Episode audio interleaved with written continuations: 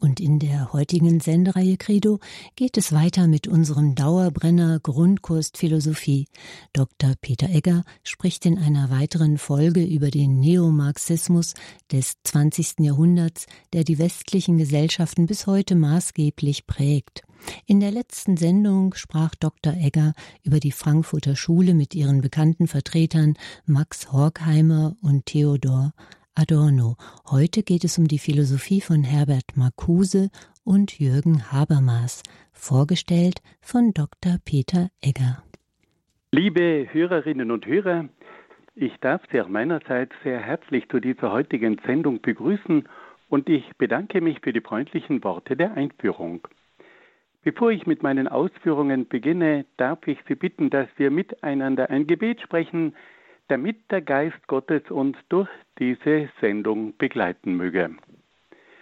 Im Namen des Vaters und des Sohnes und des Heiligen Geistes. Amen. Komm, Heiliger Geist, und erfülle die Herzen deiner Gläubigen und entzünde in ihnen das Feuer deiner Liebe. Sende aus deinen Geist und alles wird neu geschaffen und du wirst das Angesicht der Erde erneuern. Dann wenden wir uns an die Mutter Gottes und bitten sie um ihr fürbittendes Gebet. Gegrüßet seist du, Maria, voll der Gnade. Der Herr ist mit dir. Du bist gebenedeit unter den Frauen, und gebenedeit ist die Frucht deines Leibes, Jesus. Heilige Maria, Mutter Gottes, bitte für uns Sünder, jetzt und in der Stunde unseres Todes. Amen. Dann wenden wir uns auch an die Engel und bitten sie um ihren Schutz und um ihr Geleit.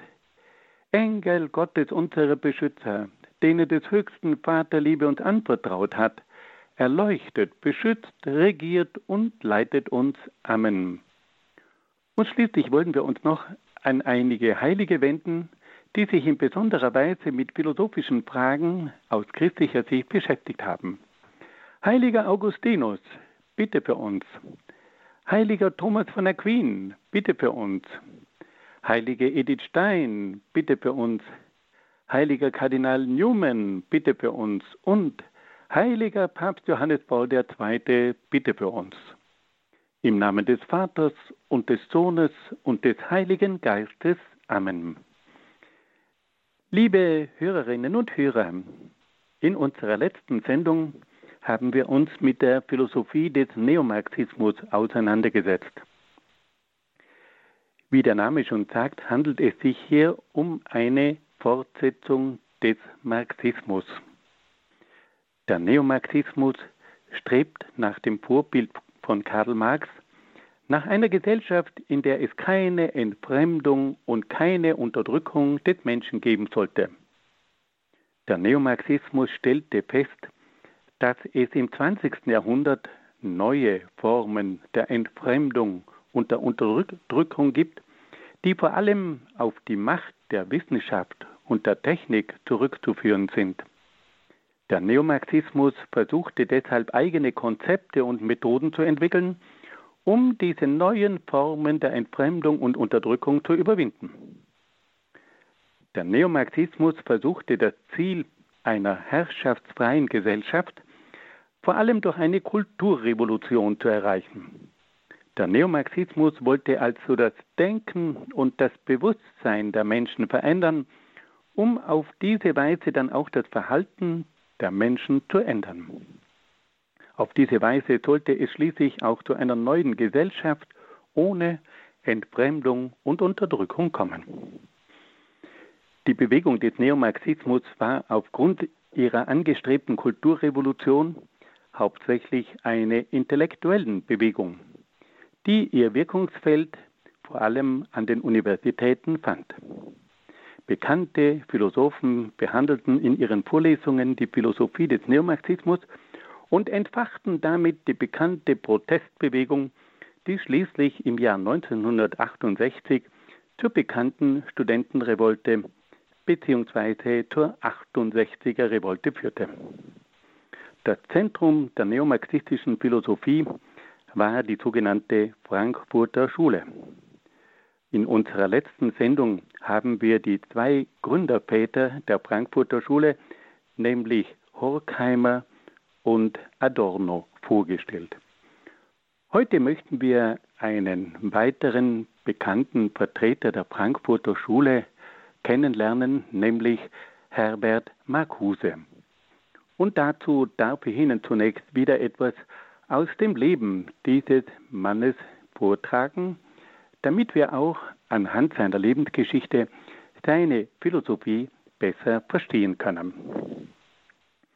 Herbert Marcuse wurde 1898 als Sohn eines jüdischen Textilfabrikanten in Berlin geboren. Während des Ersten Weltkriegs wurde er zum kaiserlichen Heer einberufen. Von 1918 bis 1922 studierte Marcuse Germanistik, Philosophie und Nationalökonomie an der Humboldt-Universität in Berlin und an der Universität Freiburg. 1928 setzte er seine Philosophiestudien bei Edmund Husserl und Martin Heidegger fort. Ab 1932 befasste er sich mit den ökonomisch-philosophischen Manuskripten von Karl Marx. Nach der Machtergreifung der Nationalsozialisten zog Marcuse zunächst in die Schweiz und nach Paris und wanderte dann im Jahr 1934 in die Vereinigten Staaten von Amerika aus.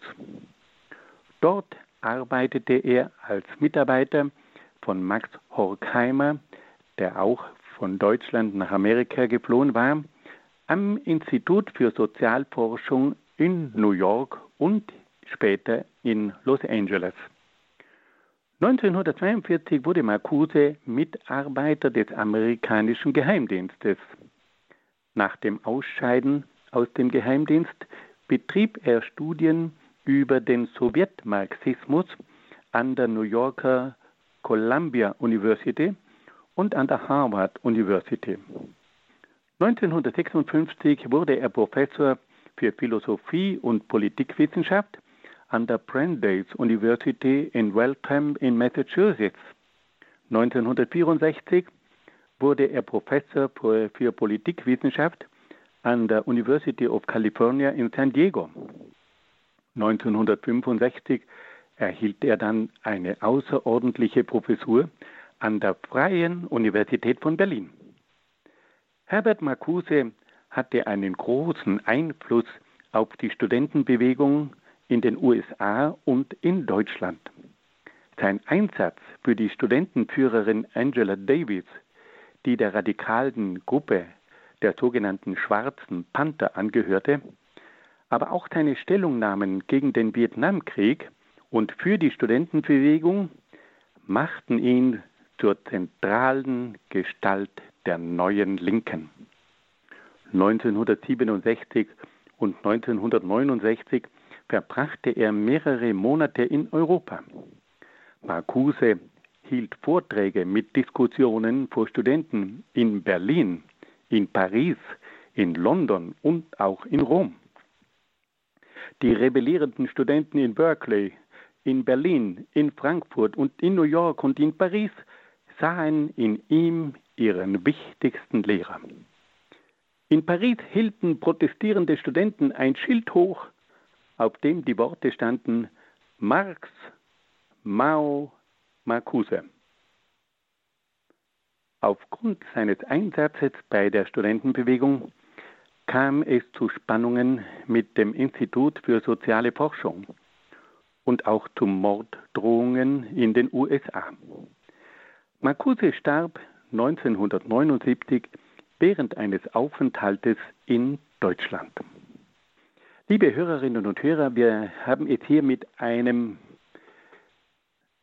Denker zu tun, der internationale Erfahrungen gesammelt hat. Er ist in Deutschland aufgewachsen, emigrierte dann in die Schweiz, dann nach Paris, dann nach den USA und hat dann dort zunächst einmal mit Max Horkheimer zusammengearbeitet. Später hat er sich dann verschiedenen Studien gewidmet. Ein Schwerpunkt davon waren vor allem die Schriften von Karl Marx. Und dieser Mann bekam dann verschiedenste Berufungen. Er hat an verschiedenen Universitäten unterrichtet. In, an der Brandeis University, dann an der University of California und schließlich an der Freien Universität in Berlin. Das war also ein Mann, der an verschiedensten Universitäten wirken konnte und offensichtlich einen enormen Einfluss auf die Studenten hatte. Er nahm auch immer wieder Stellung zu verschiedenen politischen Entwicklungen und wurde so zur zentralen Gestalt der sogenannten neuen Linken. Und die Studenten haben in verschiedensten Städten und an verschiedenen Universitäten ihn als ihren großen Lehrer gefeiert. In Berlin, in Paris, in London und in Rom. Aber auch in Berkeley und in New York haben die Studenten diesen Mann sehr gefeiert und stürmisch bejubelt. Sie sahen in ihm den dritten großen Vertreter des Marxismus und haben ihn deswegen mit einem Schild praktisch zu den Großen proklamiert. Auf diesem Schild stand drauf Marx, Mao und Marcuse. Nun wollen wir die Lehren von Marcuse etwas näher kennenlernen. Marcuse hat sich zunächst in kritischer Weise mit der kapitalistischen Gesellschaft im 20. Jahrhundert auseinandergesetzt. In seinem bekannten Werk Der eindimensionale Mensch untersuchte er die Entwicklungen und Methoden des modernen Kapitalismus, den er während seines Aufenthaltes in den Vereinigten Staaten kennengelernt hatte. Er wies dabei vor allem auf die Auswirkungen des Kapitalismus für den einzelnen Menschen hin. Marcuse schreibt, dass der moderne Kapitalismus einen eindimensionalen Menschen hervorgebracht habe. Der Kapitalismus hat dazu geführt, dass der Mensch sein vielfältiges Wesen und seine vielfältigen Interessen verloren hat. Der Mensch, der vom Kapitalismus geprägt wird, kennt nur mehr den einen Bereich des materiellen Konsums. Sein ganzes Leben und Streben ist nur mehr auf die materiellen Güter und auf den Konsum ausgerichtet. Der Mensch ist zu einem eindimensionalen Wesen geworden. Marcuse erklärt, dass der moderne Mensch in einer Gesellschaft lebt, die ihm Wohlstand und soziale Sicherheit bietet. Der Mensch wird aber unbemerkt von der kapitalistischen Wirtschaft, von der kapitalistischen Politik und von den kapitalistischen Medien gesteuert. Der Kapitalismus versucht den gesamten Lebensstil und die Wünsche der Menschen in bestimmte Bahnen zu lenken und führt auf diese Weise den Menschen in eine getarnte Sklaverei. Marcuse weist auch darauf hin, dass die Medien und die Werbung dem Einzelnen unterschwellig bestimmte materielle und geistige Bedürfnisse einimpfen. Die Menschen haben kaum mehr eine Chance, diesen Mechanismen der Manipulation zu entrinnen. Er ist auch nicht einmal imstande, diese Mechanismen der Manipulation zu durchschauen. Die Medien und die Werbung steuern und bestimmen die Menschen und schaffen eine lenkbare Massengesellschaft. Die Menschen sind Teil dieses Systems und haben keine Möglichkeit, aus diesem System auszubrechen. Marcuse stellt dann auch fest, dass der Mensch in der technologischen Gesellschaft immer mehr zu einer Maschine wird.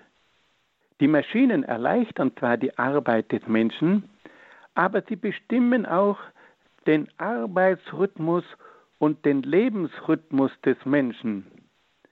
Der Mensch kann nicht mehr selbst seine Arbeit bestimmen, sondern ist völlig von der Maschine abhängig. Der Mensch verliert durch die Maschine zunehmend sein Menschsein. Marcuse bemerkt dann auch kritisch, dass es in der kapitalistischen Gesellschaft zu einer Kontrolle der Sprache kommt. Die Sprache wird vereinfacht und der Wortschatz schrumpft zusammen. Die verwendeten Begriffe erhalten die Bedeutung, die von oben erwünscht wird. Gewisse Begriffe werden nicht mehr verwendet und verschwinden so aus dem Bewusstsein der Menschen.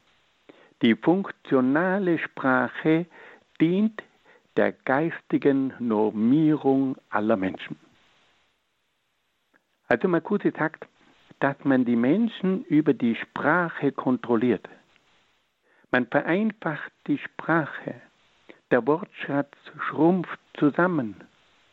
Und auf diese Art und Weise haben die Menschen gar nicht mehr die geistigen Mittel, gewisse Dinge auszudrücken. Und es kann auch nicht mehr vorkommen, dass sie ganz bestimmte Wörter hören, weil die einfach aus dem Wortschatz herausgenommen werden. Und die Wörter erhalten auch eine Bedeutung, die oft gewisse Dinge ganz anders zum Ausdruck bringt. Und diese Bedeutung wird von den Medien bestimmt. Auf diese Art und Weise kann man also mit Hilfe der Sprache die Menschen immer mehr kontrollieren. Marcuse beobachtet weiter, dass es in der kapitalistischen Gesellschaft auch zu einer Entfremdung der Kunst kommt. Die Kunst und die Literatur werden zu reinen Konsumgütern. Man erwirbt Kunstwerke, um damit andere Menschen zu beeindrucken. Aber die Menschen verstehen nichts mehr von Kunst. Die Menschen verlieren die Fähigkeit, die Kunst und die Literatur zu verinnerlichen. Die Kunst und die Literatur, die ursprünglich auch ein Ausdruck des Protestes war, verkommt zu einem angenehmen Konsumartikel. Also Marcuse weist darauf hin, dass auch die Kunst nicht mehr das ist, was sie eigentlich ist. Man schafft sich Kunstwerke an als Statussymbol. Es sind Prestigeobjekte, aber man hat keine innere Beziehung mehr zur Kunst.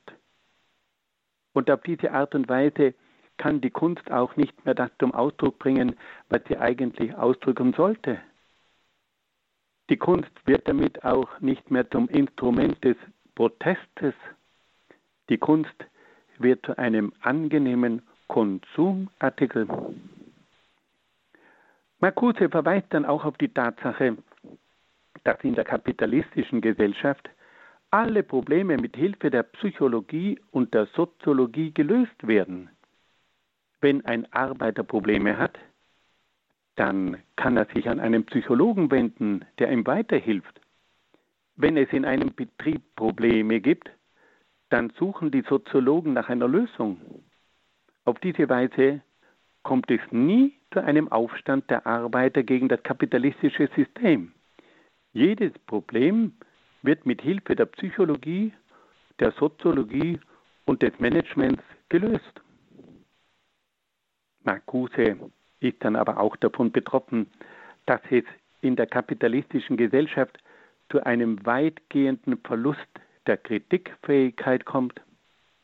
Der Mensch ist durch die maschinelle Arbeit weitgehend abgestumpft und befriedigt nur mehr seine materiellen Bedürfnisse.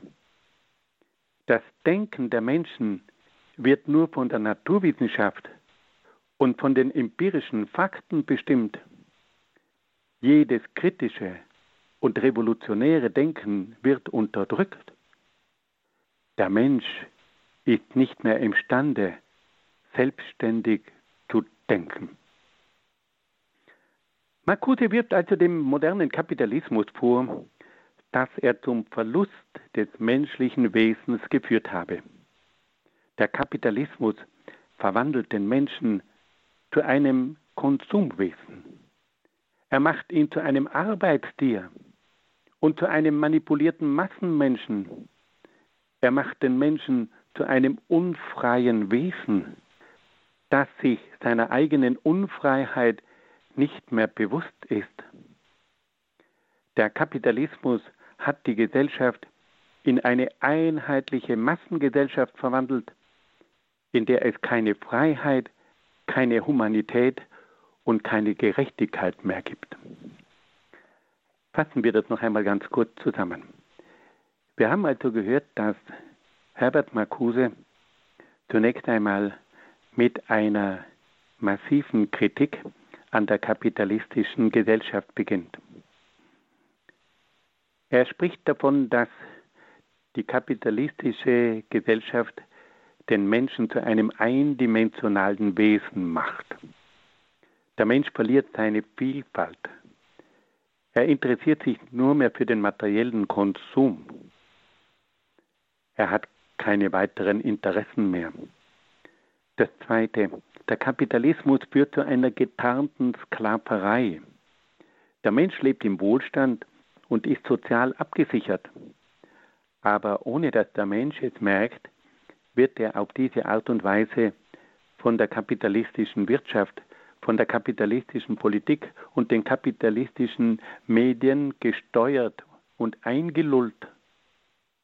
Der Kapitalismus versucht, den gesamten Lebensstil und die Wünsche der Menschen in bestimmte Bahnen zu lenken und führt sie auf diese Art und Weise in eine Sklaverei.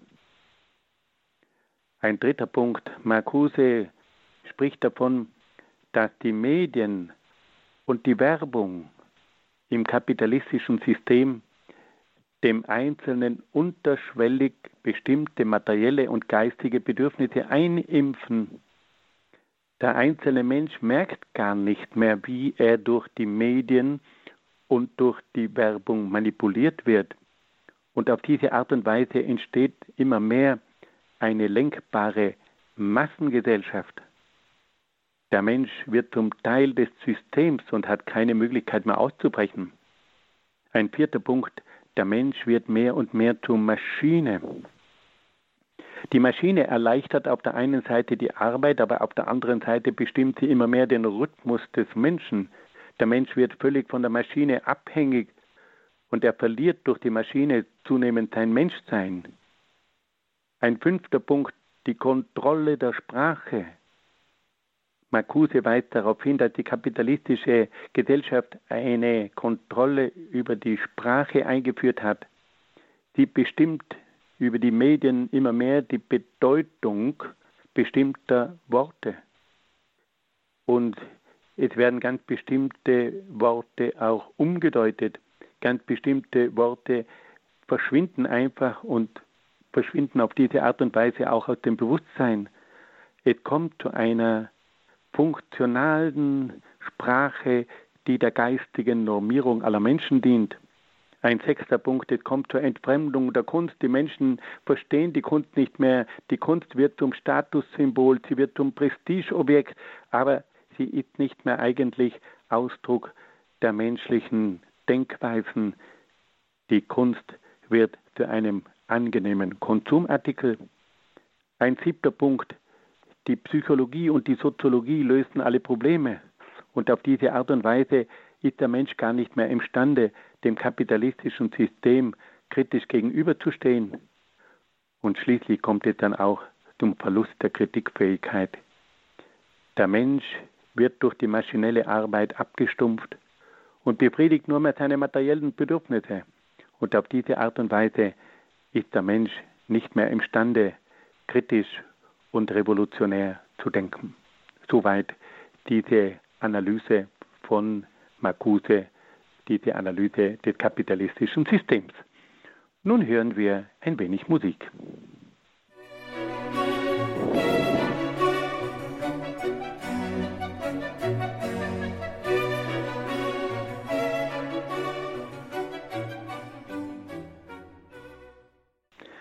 Marcuse hat sich dann auch ausführlich mit der Bedeutung und der Rolle der menschlichen Triebe in der modernen Gesellschaft auseinandergesetzt. In seinem Werk Trieb, Struktur und Gesellschaft befasst er sich eingehend mit dem Zusammenhang zwischen der menschlichen Triebstruktur und der Gesellschaft. Er verweist zunächst auf die Lehre von Sigmund Freud, der gelehrt hatte, dass der Mensch auf die Befriedigung seiner Triebwünsche verzichten müsse, um seine Energien für den Lebenskampf und für die Schaffung der Kultur einzusetzen. Der Mensch kann also nach Freud seinen Trieben keinen freien Lauf lassen, sondern muss diese Triebe den Lebensbedingungen und den Lebenserfordernissen unterordnen. Das Lustprinzip müsse sich also, wie Sigmund Freud sagt, dem Realitätsprinzip unterordnen. Marcuse schildert dann, wie das Lustprinzip im Laufe der Menschheitsgeschichte immer wieder unterdrückt wurde. Nach Marcuse lassen sich in allen Gesellschaften Formen der Unterdrückung feststellen. Die Sexualität wurde zum Tabu erklärt. Die Sexualität wurde auf die Fortpflanzung beschränkt. Die sexuelle Freiheit wurde als Perversion verurteilt. Die Sexualität wurde also nach Marcuse ständig der gesellschaftlichen und religiösen Kontrolle unterstellt.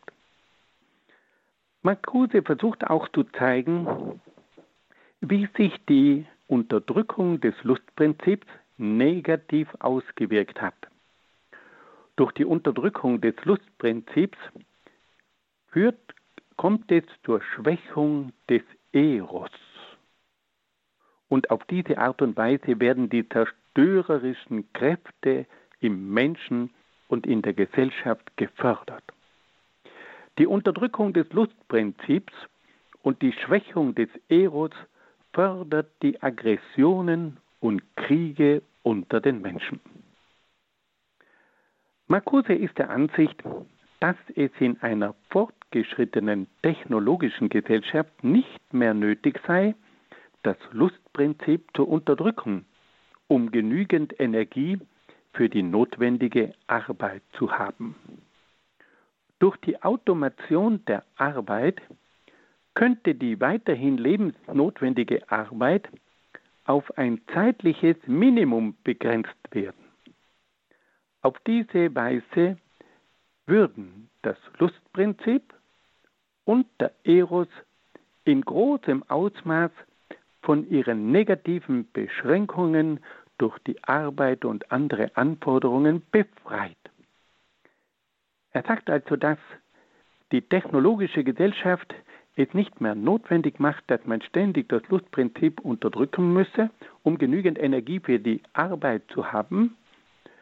Es sei nun die Möglichkeit gegeben, dass der Mensch diese Energien auch in freier Weise einsetzen kann. Die Maschine übernimmt die Arbeit, die Technologie schafft viele Vorteile und auf diese Art und Weise kann nun endlich einmal das Lustprinzip voll zur Geltung kommen. Marcuse stellt sich vor, dass die Befreiung des Eros auch das Ende einer unterdrückenden Moral und einer unterdrückenden patriarchalischen Gesellschaft bedeuten würde. Es käme aber auch zum Ende einer bürgerlichen Gesellschaft, die durch ihre moralischen Forderungen den Menschen unterdrückt. Es käme nun endlich zu einer freien Gesellschaft, in der der Eros alle Formen annehmen kann und so zur vollen Befriedigung des Lustprinzips führt. Marcuse verweist darauf, dass der Eros zur wahren Befreiung des Menschen führt. Er versucht das auch anhand der Kunst zu zeigen. In der Kunst kann sich der Mensch ohne Triebunterdrückung entfalten und verwirklichen und findet so zu seiner wahren Freiheit. Die Kunst ist nach Marcuse ein Beispiel dafür, dass es möglich sei, in allen Bereichen die Unterdrückung der Triebe aufzuheben und so eine freie und glückliche Gesellschaft aufzubauen. Marcuse betrachtet also die Befreiung des Lustprinzips als Schlüssel für ein neues Leben und für eine neue Gesellschaft. Das Lustprinzip soll die zwischenmenschlichen Beziehungen mit Glück erfüllen, es soll die Arbeit angenehm machen und die Freizeit zur echten Freude werden lassen. Das Lustprinzip soll den Menschen zur wahren Freude des Lebens führen und damit auch die Konflikte in der Gesellschaft überwinden. Mit diesen Gedanken wird Herbert Marcuse eindeutig zum Vordenker der sexuellen Revolution. Er betrachtet also die unterdrückte Lust, den unterdrückten Eros als eine der Ursachen für die Aggressionen und für die Kriege und für, die, für das unglückliche Befinden des Menschen. Und er sagt, dieses Lustprinzip müsse nun endlich einmal frei werden und die moderne technologische Gesellschaft bietet dazu alle Möglichkeiten. Nach diesen Betrachtungen über die Auswüchse des Kapitalismus und über die Unterdrückung des Lustprinzips stellt sich Marcuse dann die Frage, wie es möglich sei, die kapitalistische und bürgerliche Gesellschaft zu überwinden. Er ist der Überzeugung, dass die kapitalistische Gesellschaft von kleinen Gruppen beherrscht wird, die die Produktionsmittel, also das Kapital und die großen Unternehmen in der Hand haben. Solange diese kapitalistischen Gruppen die Wirtschaft und die Politik beherrschen, ist es nicht möglich, eine freie Gesellschaft zu errichten. Marcuse ist als marxistischer Denker der Überzeugung, dass es nur durch eine Revolution möglich sei, eine neue Gesellschaft herbeizuführen. Diese Revolution setzt ein neues Bewusstsein voraus, das sich nicht durch den kapitalistischen Lebensstil und die Medien manipulieren lässt. Dieses neue Bewusstsein ist imstande, die Unfreiheit der kapitalistischen Gesellschaft zu erkennen und die kapitalistische Gesellschaft grundsätzlich abzulehnen. Marcuse ist also der Ansicht, dass es zur Abschaffung des kapitalistischen Wirtschaftssystems und zur Abschaffung der kapitalistisch bestimmten Politik sowie der bürgerlichen Gesellschaft kommen müsse. Er ist als marxistischer Denker davon überzeugt, dass der Kapitalismus durch einen internationalen Kommunismus überwunden werden sollte. Der Kommunismus ermöglicht die Überwindung der kapitalistischen Herrschaft und führt zur Befreiung des Menschen.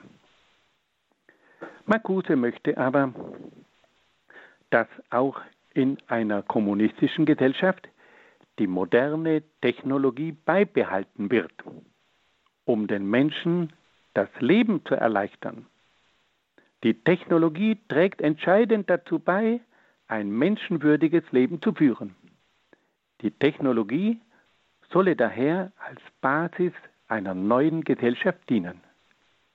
Sie dürfe allerdings nicht zur Verschwendung der Ressourcen führen und dürfe nicht zur Produktion um jeden Preis missbraucht werden. Also Marcuse sagt, wir brauchen auch in einer kommunistischen Gesellschaft die moderne Technologie die dazu führt, dass das Leben der Menschen erleichtert wird. Und die dazu führt, dass wir ein menschenwürdiges Leben führen können.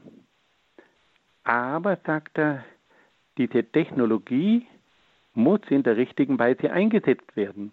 Sie darf nicht zur Verschwendung der Ressourcen führen und darf auch nicht zur Produktion um jeden Preis missbraucht werden. Marcuse stellt sich schließlich die Frage, wer die Revolution herbeiführen wird. Er sagt, dass die Träger dieser neuen Revolution die Ausgestoßenen der Gesellschaft seien, die Arbeitslosen, die Arbeitsunfähigen, die Ausländer, aber auch die kritischen Intellektuellen, die die Perversion des gegenwärtigen Systems erkannt haben. Diese Gruppierungen, so Marcuse, können durch ihre absolute Weigerung das bisherige System in seinen Institutionen aushöhlen und in ein neues System überführen. Durch seine Aufforderung zur Revolution wurde Marcuse zum maßgeblichen Urheber der 68er Revolte. Er hielt Vorträge mit Diskussionen vor Studenten in Berlin, Paris, London und Rom. Die rebellierenden Studenten in den Vereinigten Staaten, aber auch in Deutschland und auch in Frankreich folgten begeistert seinen Ausführungen. Die Studenten sahen es als ihre Aufgabe an, die kapitalistische Gesellschaft zu stürzen und eine kommunistische Gesellschaft aufzubauen. Die Studenten griffen bei ihrer Revolution auch zur Gewalt. Sie besetzten die Universitäten und bedrohten die Professoren, die nicht in ihrem Geist lehrten. Sie organisierten Protestmärsche und führten Straßenschlachten. Sie organisierten politische Kundgebungen und gründeten eine außerparlamentarische Opposition. Die radikalsten unter ihnen bildeten Terrorgruppen und scheuten auch vor Attentaten, Entführungen und Morden nicht zurück.